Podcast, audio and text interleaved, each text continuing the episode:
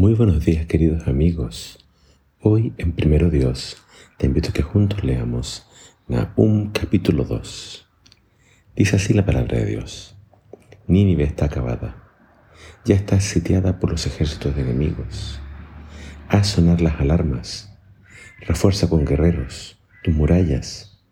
Pasa revista a tus defensas, a todas tus fuerzas y monta una buena vigilancia porque comienza el ataque del enemigo aunque ahora la tierra del pueblo de Dios está vacía y quebrantada debido a tus ataques, el Señor le restaurará su honra y su poder. Los escudos de los atacantes rojean con la sangre de tus soldados muertos. El ataque comienza. Miren sus uniformes rojos de tanta sangre que han hecho correr.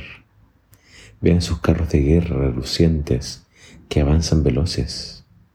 Sus carros de guerra corren por todas las calles y plazas de tu ciudad, provocando gran alboroto y causando pavor a tus ciudadanos.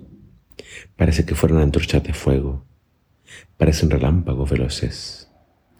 El rey de Nínive llama a sus oficiales y ellos se atropellan entre sí al correr hacia las murallas para fortalecer sus defensas. Pero es demasiado tarde. Las tropas enemigas han penetrado en la ciudad como si fuera un río impetuoso que todo lo arrasa a su paso. El enemigo conquista la ciudad. En el palacio el pánico ha hecho presa de todo el mundo. La reina de Nínive es capturada y luego es conducida cautiva con todas sus damas que lloran tras ella. Gimotean como si fueran palomas asustadas y se golpean el pecho. Nínive es como un viejo estanque roto que no puede retener el agua. Sus soldados huyen y la dejan abandonada. Ella no los puede retener. Deténganse, esperen. Les grita, pero ellos siguen huyendo a toda prisa. Se les roba la plata, se les roba el oro. Sus tesoros son inmensos, sus riquezas y sus joyas son incontables, pero les están saqueando todo. En poco tiempo la ciudad ha quedado como un matadero vacío. Los corazones laten acelerados de terror tiemblan las rodillas, la gente se estremece de dolor y todos palidecen de espanto.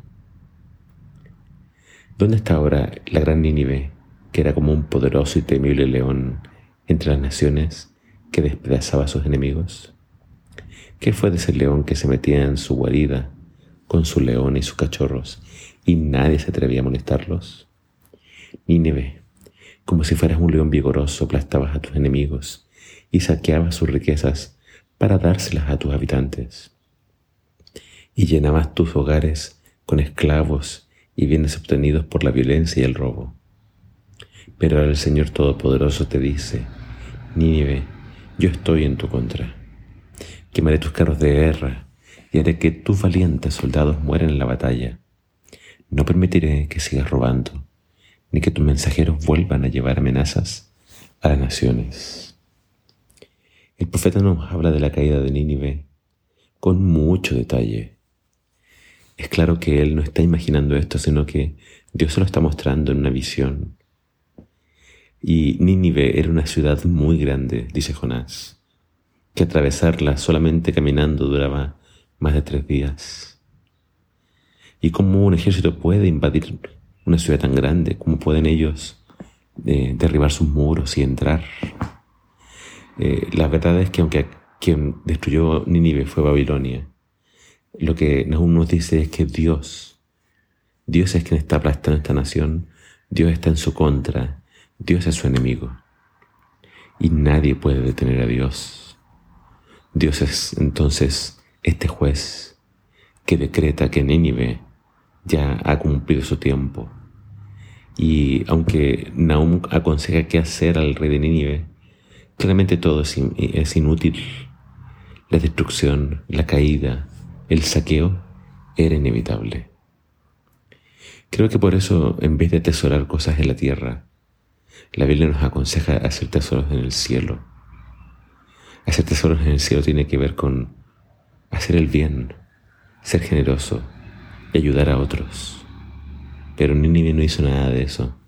Nínive solamente extorsionó, aplastó a todos sus enemigos y se llevó todo.